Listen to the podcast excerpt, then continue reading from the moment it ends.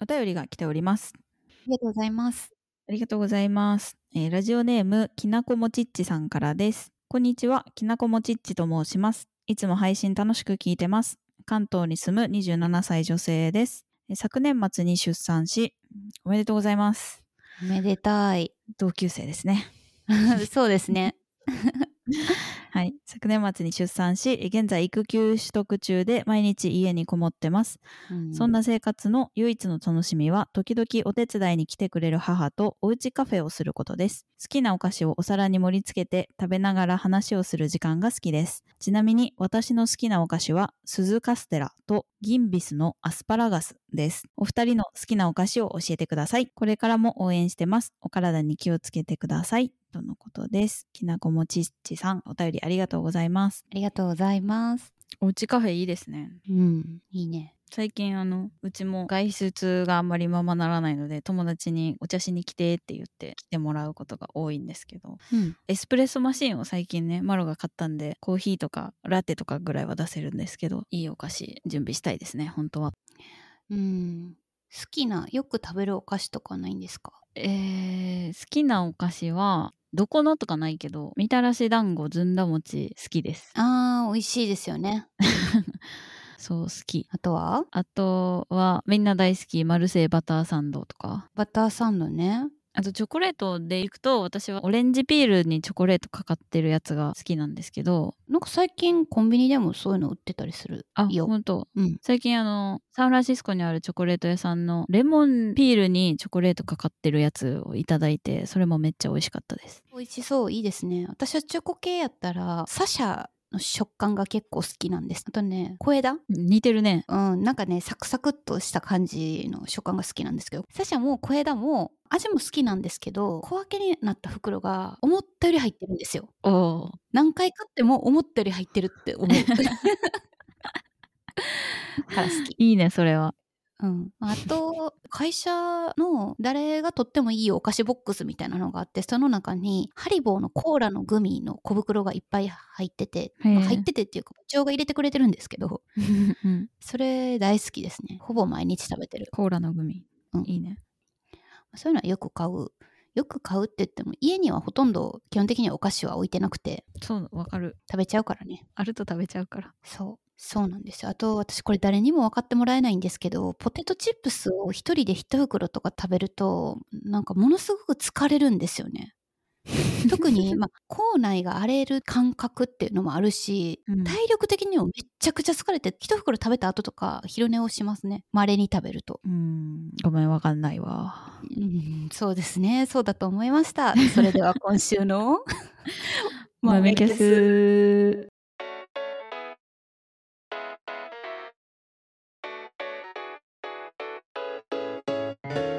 改めましてご機嫌さんゆうです。ご機嫌さん、さきです。もめばめキャストです、えー学生時代に京都で出会ったミレニアル世代の2人、ゆうちゃんと私、さきが気になっているプロダクトやコンテンツ、最近あった面白いことを紹介しながら、耳豆、口豆に語り合う番組です。よろしくお願いします。よろしくお願いします。 伝わらんか。うーん、なんだろうね、カロリー使っちゃうんだろうね、消化に脂っこくて。うん、そうですね。もうほとんど買わないですけど、スナック菓子を食べると、まあ、基本的に疲れますね。わからん。わからんか。もうちっちゃいやつあるからさ、ちっちゃいやつにしときなよ。そう今ねちっちゃいやつをいっぱい買い込んでて、 うんなんでかっていうと ICL の手術を受けてきたんですよおー、目に入れるやつ。そう。なので、まあ、術後、ちょっと詳しくこれから話そうと思うんですけど、丸3日ぐらいは頭を洗えなくて、あ目に水が入るから そう。なので、あんまり外に出なくていいように、ご飯を作り、炒めたりとか、まあ、お菓子も食べちゃおっかなとか思って、いっぱい買い込んだりしていて。 お菓子あんま関係なかったけど。関係ない、そう。こう、どどうしても食べたいってなった時に、いや、でももう3日頭を洗えていないのに、コンビニに行くのもな、みたいになったら困るなと思って、一応買ってみた。コンビニならいいや ろ。確かに、まあ、キャップかぶってマスクしてシュシュッといくぐらいいいかなとは思うんですけどなるほど。じゃあ買いだめてるわけですね。そう ICL を入れる手術を機能してきてお今ちょうどね24時間だったのかなほやほやそう今あの収録で皆さんに顔は見えてないと思いますがゆうちゃんは透明の強そうなグラスをしてます花粉症の人がするみたいなやつそうですね保護メガネかなうんうんをしてるんですけどまあなのでちょっとやりたてほやほやなんですが ICL についてお話ししようかなと思いましてぜひ結構興味あるみたいな反応をしてくださる方がリスナーさんでもいましたね ICL そうでしたそうでしたで ICL ってまあそもそも何かっていうとインプランタブルコンタクトレンズインプランタブルってこうなんか歯医者さんとかでもインプラントとか使う言葉だと思うんですけど、まあ、挿入できるコンタクトレンズっていうものでただなんか学術誌とかだとインプランタブルコラマーレンズって記載されてるらしくてうんそっちで出てきた今ググったらあそうなんかコラマーっていうのは ICL の素材のことなんですってうん普段会話で使うぐらいだったらどっちでも通じるのかなと思いますけど、まあまあ ICL とか眼内コンタクトレンズとか言われるものを目の中に入れてきましたと。うんで、まあこれ、健康保険の適用外なんで自由診療なんですよ。まあまあの値段するんですけど、うんうん何十万みたいな感じって言ってたよねそうそうそうそう。ただ、これ、あの、重要なことなので最初に言っておくと、確定申告で医療控除の対象となるらしいので、おお素晴らしいそう。なので、必ず領収書は取っておいた方がいいですっていう。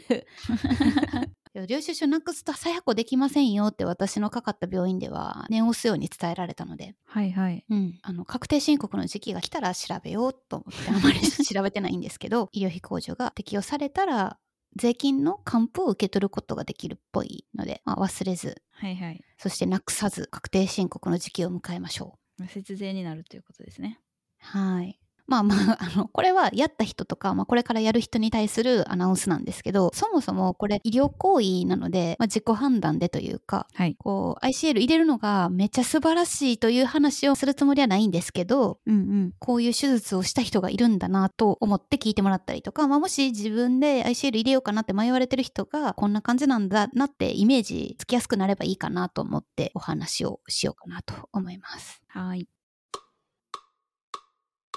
豆、豆豆。豆私は先進海眼科っていう病院で手術したんですけどうんうん病院選びっていうのも、まあ、値段とかも自由診療なんで病院によってばらつきがあったりだとかアフターサービスとかこれまでのこう実績の件数とかいろいろあるんで、まあ、そこら辺もちょっと慎重にそれぞれで自己判断で選んでいただけたらなと思います。はいはい、面積 の そうそうそうお知らせ最初にお伝えしとこうかなと面積続きになるんですけどあと私まだ昨日手術したばっかりなんでもしかしたらこれから何かトラブルが発生したりとかうんうんあるかもしれないんでまあまあそういうリスクはもちろん手術を受けてる以上あるしあとこれから私が話すような症状とか術後の経過みたいなのが別になんかベストシナリオでもないしワーストシナリオでもないのでうんうん例えばこれを聞いた後に自分で受けてみてで私の術後の経過よりも悪いんじゃないかって不安になったり焦ったりする人は全然ないと思うのでもし手術を受けられる方は あの適切 にお医者さんに相談してください。はいはい、以上三点はい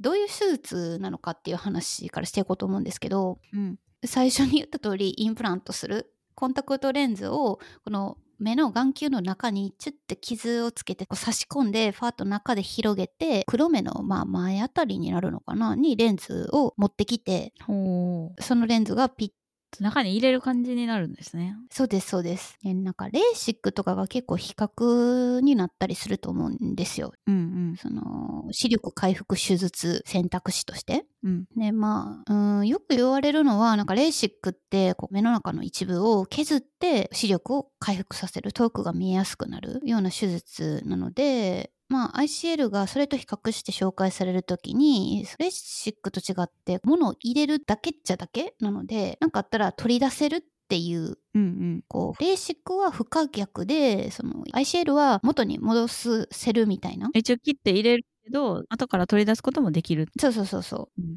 でまあこれちょっと正直どうなのかなってっていうところはあって、うん体の一部に傷つけて異物を入れてるわけなのでうんうんなんか ICL は確かにある側面から見るとレーシックよりもリスクが低いと言えると思うけどうんうんうんうんこれある種のなんかブランディングというかマーケティングみたいな気もしててうんうん ICL は何かあったらレンズを取り出せるから本当にリスクが低いかっていうのはちょっと不安だなと思いつつ私はそのやっぱり入れた時のメリットの方が大きいかなと思ったので今回は手術をすることにしたという感じです。なるほどですうんやっぱりねその目を切って物を入れるって結構言葉で聞いてもグロテスクな感じあるじゃないですか。うん恐ろしいよねねだから去年とか一昨年ぐらいから ICL というものの存在は知ってたんですけど、うん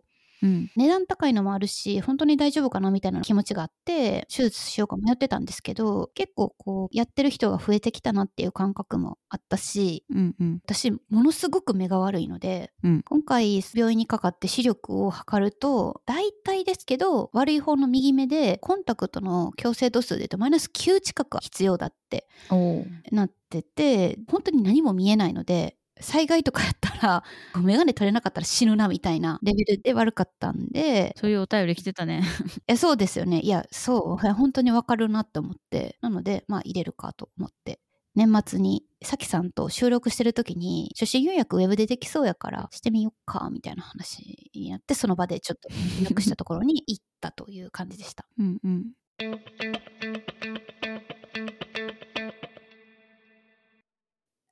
年末の収録だったんで年明けの初診の予約をオンラインで取ったら取れましたみたいなメールが返ってきて行ったんですけどちなみに私は迷惑メールフォルダに入っていてなんか全然メール届けへんけどって思って電話で確認したら一応メールお送りしてるんでって言われて探したら届いてたっていう感じですね。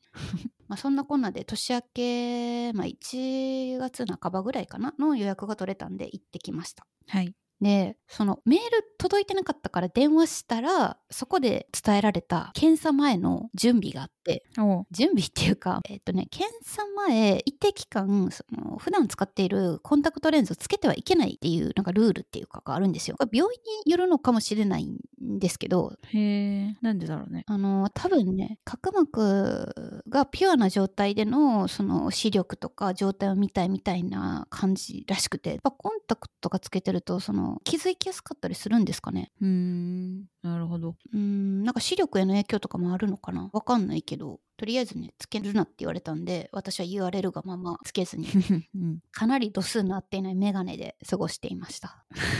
なるほどでなんかね初回は視力を測ったり目の写真を撮ったりとかうんうん事前の検査うん、でこの検査ともう一回検査があって手術が機能っおおていう感じでした結構前段階が長いねいやでもね初回に行ってから今日まで13日間ぐらいで終わってるんで、はあ、はあはあ、2週間うん、そんなにその期間が必要ってわけではないんですけどやっぱ検査は2回必要みたいでうーん1回で目の中に入れるレンズの度数を決めるとか本当に入れて問題がないか検査をし尽くすっていうのはうん難しいのかななんかとりあえず2回来いと言われましたねうーんそれ2回目もコンタクト3日間せずに来てくださいみたいな感じそうなんですよあそうなんだあれだね1回で変な値が出たりしてそそのまま手術しないようにってなってるんだねきっと多分ねでそう1回目の検査はあとはね費用とスケジュールの説明がありましたうんうん費用の分岐点っていろいろあると思うんですけどざっくりあの手術できる前提でいくとコンタクトレンズの種類と保証期間が結構大きいこうなんていうのか分岐になるのかなっていう感じでした、あ入れるレンズの種類があるんだいくつかうん、自分で選べるっていうことはほとんどないんですけど基本的にはノーマルのレンズで度数が低いか中程度以上かっていうのと、まあ、ノーマルじゃないそれ以外で例えば乱視用とか、うん目の形が特殊な人用のレンズとか遠視用とか自分の目のスペックでほぼ自動的に決まるものだと思いますうんで私はノーマルで中程度以上の度数のレンズを入れたんですけどうんうんなんか私の場合は右目だけコンタクトも眼鏡も全然度数が合ってなくてどうやって生活してた全然っていうのは言い過ぎか、えっとね、コンタクトは2段階ぐらい合ってないって言われて緩いほうへえでメガネはそれ以上ちょっと度数が低くてうん、じゃああんまり見えてない状態だったってことメガネは本当に見えてなくてコンタクトもやや裸眼とかでも目がいい1.5見えてたらいいよねみたいなまあバかチバチですねバチバチ見えてるじゃないですかそこに持っていけてなかった今のコンタクトでもメガネでも持ってきたああそうなんだ多分私普段してるコンタクト1.0見えるか見えないかぐらいだと思あそうなんですねうそんな遠くを見る機会よりも近くを見たりパソコンしてるとそんなに強くしすぎると逆に目が疲れちゃうからうん運転できればセーフみたいなぐらいでそうまさにそうの通りでそのバチバチに見えるのもいいけど疲れたりとか近くと遠くに視線を行ったり来たりさせた時にその焦点を合わせづらかったりとかうんうんする懸念があるっていうのでそのこれまで使っていたコンタクトぐらいの度数にしておくのか矯正後の視力が1.5ぐらいになるようにバチバチ見える視力にするのかっていうのを選ばされたというか選べたというかうん相談する感じなんだねそうそうこれは迷いましたねけど私大人になってからも徐々にちょっと視力落ちててうんうんなんでこっから先良くなることはないとすると入れるレンズはまあ今バッチリ見えてた方がいいかなっていうことで私の場合は矯正後の視力が1.5ぐらいになるレンズを結局入れることにしましたおーそうですね、まあ、あとは保証期間保証って言ってもなんかね一定の条件を満たした場合に、まあ、例えば目の中でレンズが回っちゃったりとかなんかサイズがねぴったり合ってなかったらそういうこともあるらしいんですけどほうまあそういう交換とかいうような、まあ、手術の、まあ、ミスとは言わないけどなんかトラブルみたいなので必要になる処置を無料で受けられる期間うんを、まあ、術後1年にするのか3年にするのかうんおーそれで値段が違うんだそうもうちょっとね詳しいなんかどういう場合どうみたいな説明を看護師さんとかがしてくださっておおと思って私1年にしました。うんうんはいまあ、そういう説明が初回の検査であるんですけどこの時点ではね費用は発生してないんですよ。へえ。あ、じゃあ、検査してみて、やっぱり入れられないですとか、入れない方がいいよみたいなことをそのタイミングで言われても、お金払わなくても大丈夫。多分ねすごいね。良心的だね。うんまあ、私の場合はもう次の検査パーって予約して帰ったから入れないパターンのその説明とかフローみたいなのよくわかんないんですけど少なくとも検査だけで費用は発生その時はしませんでした。へえ。そうなのその時にスケジュールの話してて別にいつまでって絶対の希望はないんですけど1月中とかに入れられるんだったら入れちゃいたいなみたいなことを言ったんですよ。うん。そしたらその前提で組んでくれてうんうん。レンズを発注眼科からしてもらうんですね多分レンズメーカーに。うんうん。でその届くのがレンズの種類とか特殊性とかにもよるんだと思うんですけど私のタイプのレンズだと1週間ぐらいあれば病院に届きますとでそれ以後であれば手術ができるので逆算して6日後ぐらいかなに、えっと、2回目の検査来てくださいと言われたので6日後ぐらいにその2回目の検査をしました小さめしいたけ分け合う 耳豆、口豆、豆キャス。完全に踏んでるなわけわからんけどな。 2回目の検査で眼底検査をしてで眼底検査はまあ多分やったことある人は分かると思うんですけどこうね瞳孔を開くのでなんか光が眩しく見えたりとかして、うんうん あの。車の運転とかできないからねって言われましたチャリも、ね、危ないので何も運転することなくとぼとぼ帰ったわけですがなんか結構もうもうモニターの文字も見えないぐらいって言ってる人も。ああそうですかね、まあ、私はこの検査の時の開き具合程度であれば結構何でも見えてあ、本当。携帯も普通に文字見えたしそんなに生活に支障なかったんですけど人によってはとか薬の効き具合によってはかなり見えづらくなるのかなと思います。うんうん。で一通り検査終わった後に眼科のお医者さんの診察とカウンセリングが入りました。あ、それまではそれまではね検査技師みたいな。とか看護師さんなのかなとかその医師との接触はなかったんですけどうん2回目の検査の終わりにカウンセリングが入りました。じゃあ最終的にできるできないみたいな判断をするのはそのタイミングってことなのかな。そうだと思います。へえ。はい、これちなみになんですけど私リンゴのアレルギーというかああ、うん。リンゴとかなんかバラ科の果物を生で食べた時にこう喉のまあ中とかが痒くなるんですよ。うん。よく病院とかのアンケートシートとかでアレルギーありますかとか聞かれると思うんですけどあのあんまり正直に言っ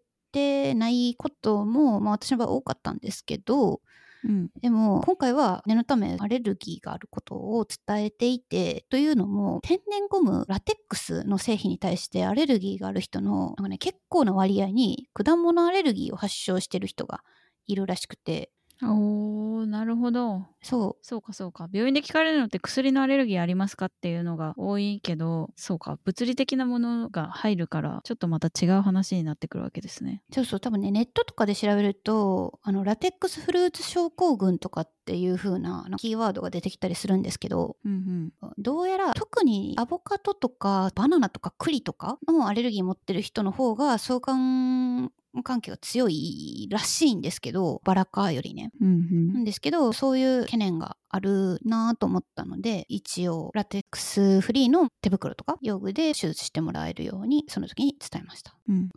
多分大丈夫だとは思うんですけどねなんかあったら怖いしと思ってそうなねので大丈夫かなって思っていてもこういうリスクが特になんか高そうだなと思うような施術手術を受けるときはできるだけ正直に答えた方がいいなと思いましたそうですね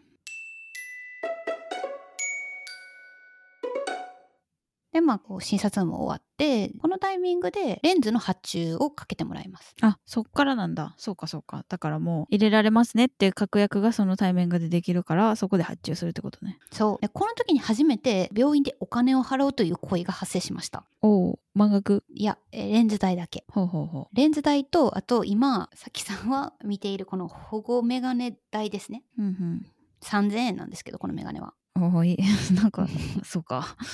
えーネットで買えるかなとか思ったんですけどうん寝てる時もするっていうことになっていてへえでこのつるの部分が取り外せて後ろをゴムにできるんですよおおなるほどアイマスクみたいな感じにできるわけねそうだから寝てる間はそれに付け替えて過ごすっていうのとかまあぴったりしたものをネットで探して届いて大丈夫じゃなかったら面倒くさいしなとか思っても結局買っちゃいました。うんうん確かにはい、なのでそのレンズ代、うーんとね、23万ぐらいだったと思うんですけどと,、えー、と3,000円のメガネ代だけ払ってであと払い方は選べます。なるほどはい、で手術に備えて、えっと目薬を渡されて解散です。解散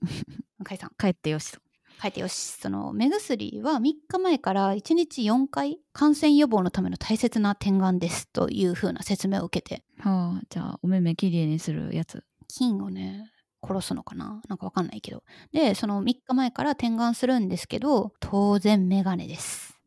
そりゃそうだコンタクトはできませんあーでもねでもホームページとかだとなんか手術前日までコンタクトを着用できるって書いてたりするんですけどうーんうんだからね病院とかによるの人かによるなわかんないうんうん人によるのかも、なんだけど私はまあ3日前から眼鏡で過ごし点眼を1日4回してくださいと言われたので、うん言いつけをしっかり守って当日は手術に臨みましたうんマメマメキャストがある時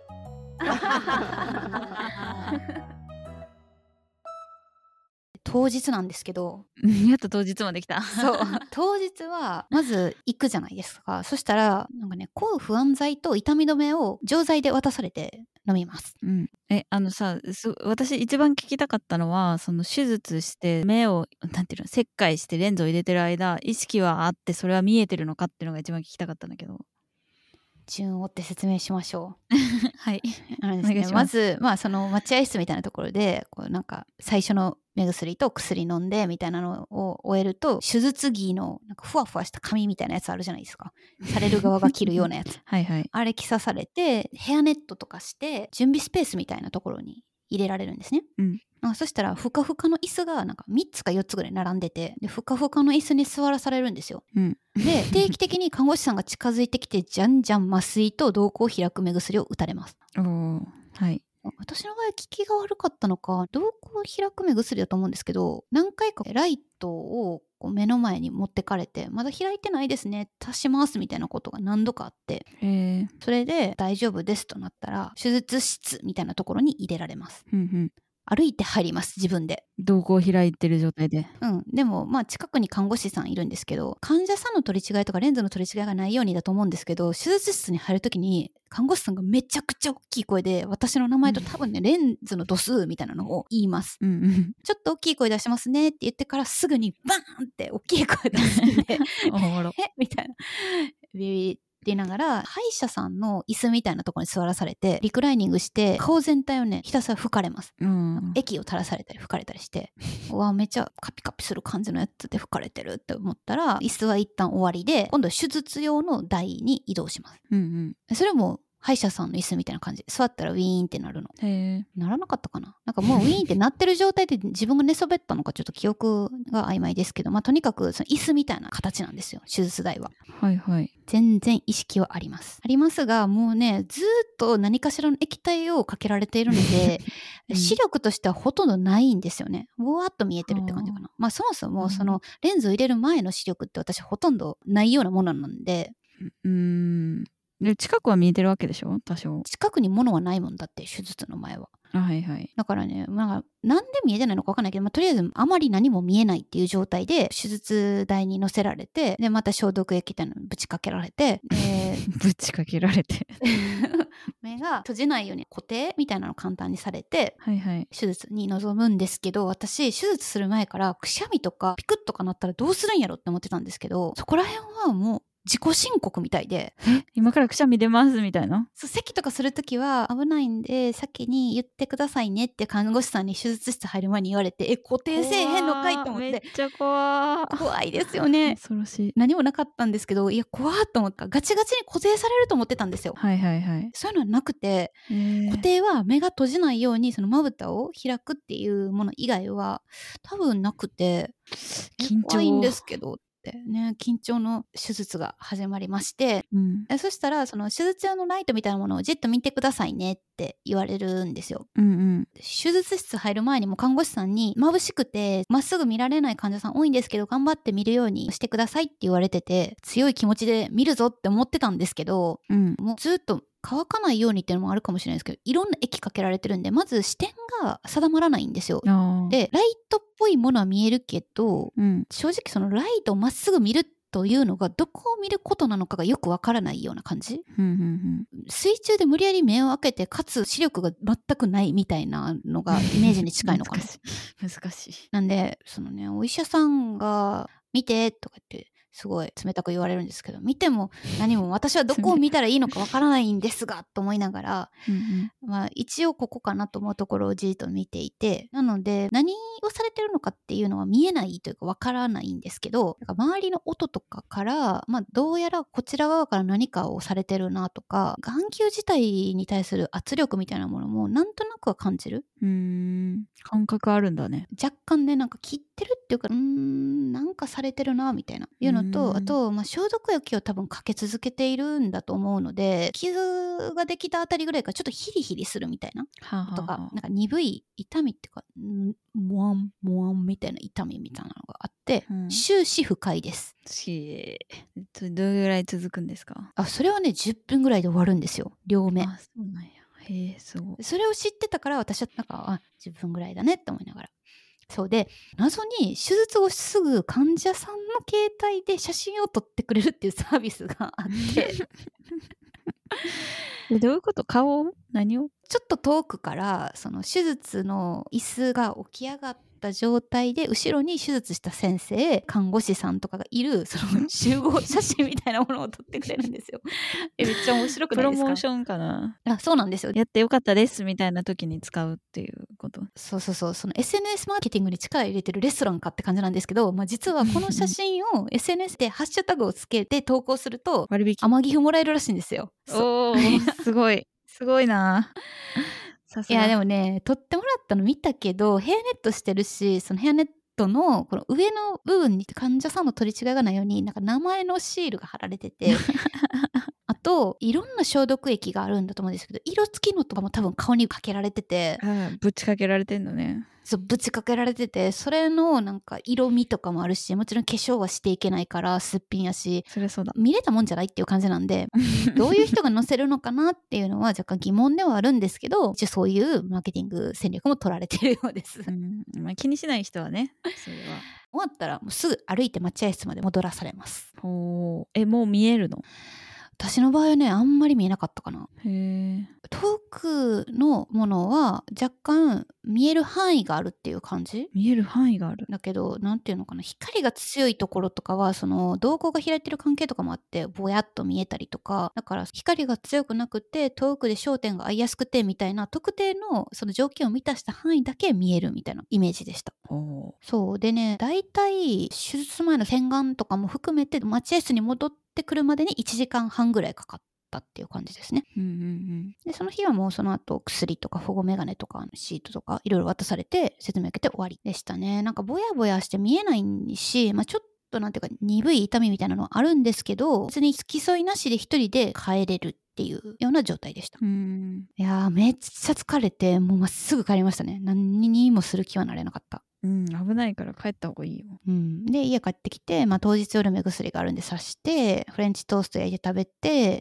元気。昼寝しましたうん、で、まあ、だんだん見え方がマシになっていく感じでしたね。えそうでもねライトを見るとぼやけますよみたいなこと言われてたんですけど、うん当日の夜とかは結構時間経っても照明自体が二重に見えたりする感じでー、へえ。照明の傘の部分も2つ見えるみたいな。ほうほだからボワボワしていてこれレンズが合ってないんじゃないかみたいな結構不安だったんですけどまあ言うて翌日にも検診に行かなきゃいけないっていうプログラムになってるので明日も問題あったら聞けばいいかと思ってもう寝ました。う。あで今日また検診行ってきたってことそうそう10時に来てくれって言って選べなかったからじゃあ行きますって感じで行きましたけどうん。えもうだいぶ安定してきたって言ってたけど起きたら結構見えるなみたいな感じ。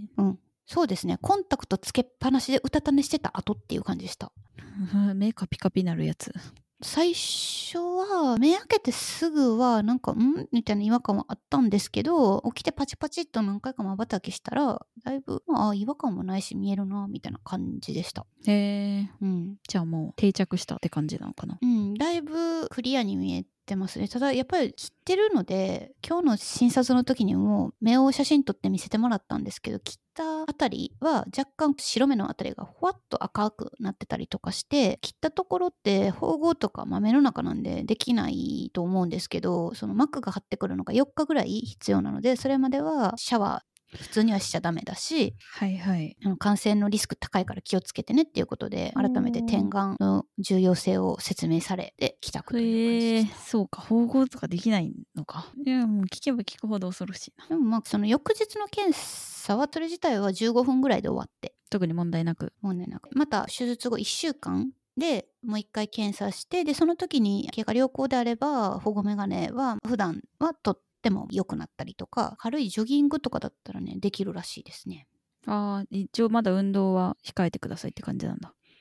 うん、運動は一切やめてくださいって言われたんでへえ頭動いちゃうとずれたりとかするってことなのかなこどうなんでしょうねわかんないなう わかんないかわかんないな。けど、ダメって言われたらやりませんっていう感じで。従っとこはい。というのが、私の手術を決めて、まあ、診察受けてから13日目に手術翌日検診を受けるまでの経過長い物語でした。はい。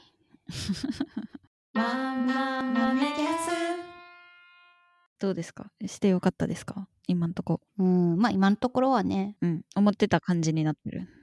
うん。費用のこともね、簡単にどんなもんなんかなって、私もやる前に調べたんで、うん私の場合は最終的に払った金額は55万8300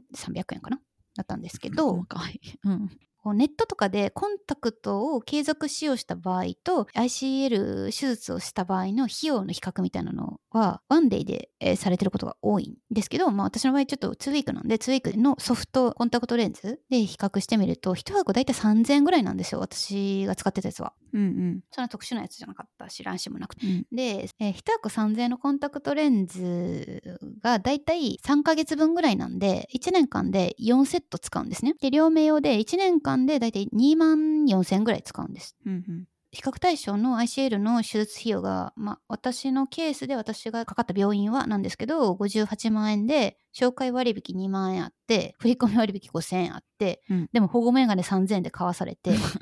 うん56万円ぐらいだったんですよ。うんなんでまあ大体、えーその私の使ってる追コンタクトだと23年と3ヶ月ぐらいでトントンです。おー 長い長いなうん、結構長い。ちなみにワンデーだとレンズにもよると思うんですけど10年過ぎたあたりでペイするっぽいですね。なるほどうん、ワンデーって高いなそうなんですよ比較してねびっくりしましたけど倍ぐらいするってことだよね倍以上してるのかな、うんうん、毎日使うとねでもまあワンデーの人ってさ毎日使ってる人もいるだろうけど毎日使ってない人とかも多分いるから確かにねまあ一概にねどんなもんでペイするのかっていうのは人のレンズと使い方によるんでしょうけど大体そんな感じの費用感でしたがまあ費用ではね表せない部分の便利さとか、まあ、旅行する時の持ち物が減ったりとかさ、まあそうねまあそれこそ最初に言ってた災害時のうん、とかねね生活とかだいぶ変わるだろうしねはい今のところは何の問題も起きてないし期待値を超えるような体験はまあ何もないですけ どうんやってよかったかなと思ってます。うんはい、なるほどいやーまあそんな感じでした。まあでも今後ね多分もうちょっとこう生活して保護メガネが取れて朝起きたら全部視界がクリアだみたいになっていくと便利さを実感より一層していくんじゃないですかね。はいそうだと思います。あゆうちゃんの体験談でした。はい。はい。あもし先進科病院で手術される方は DM 連絡お便りフォームでも 何でも。何かしらでいただけたらはい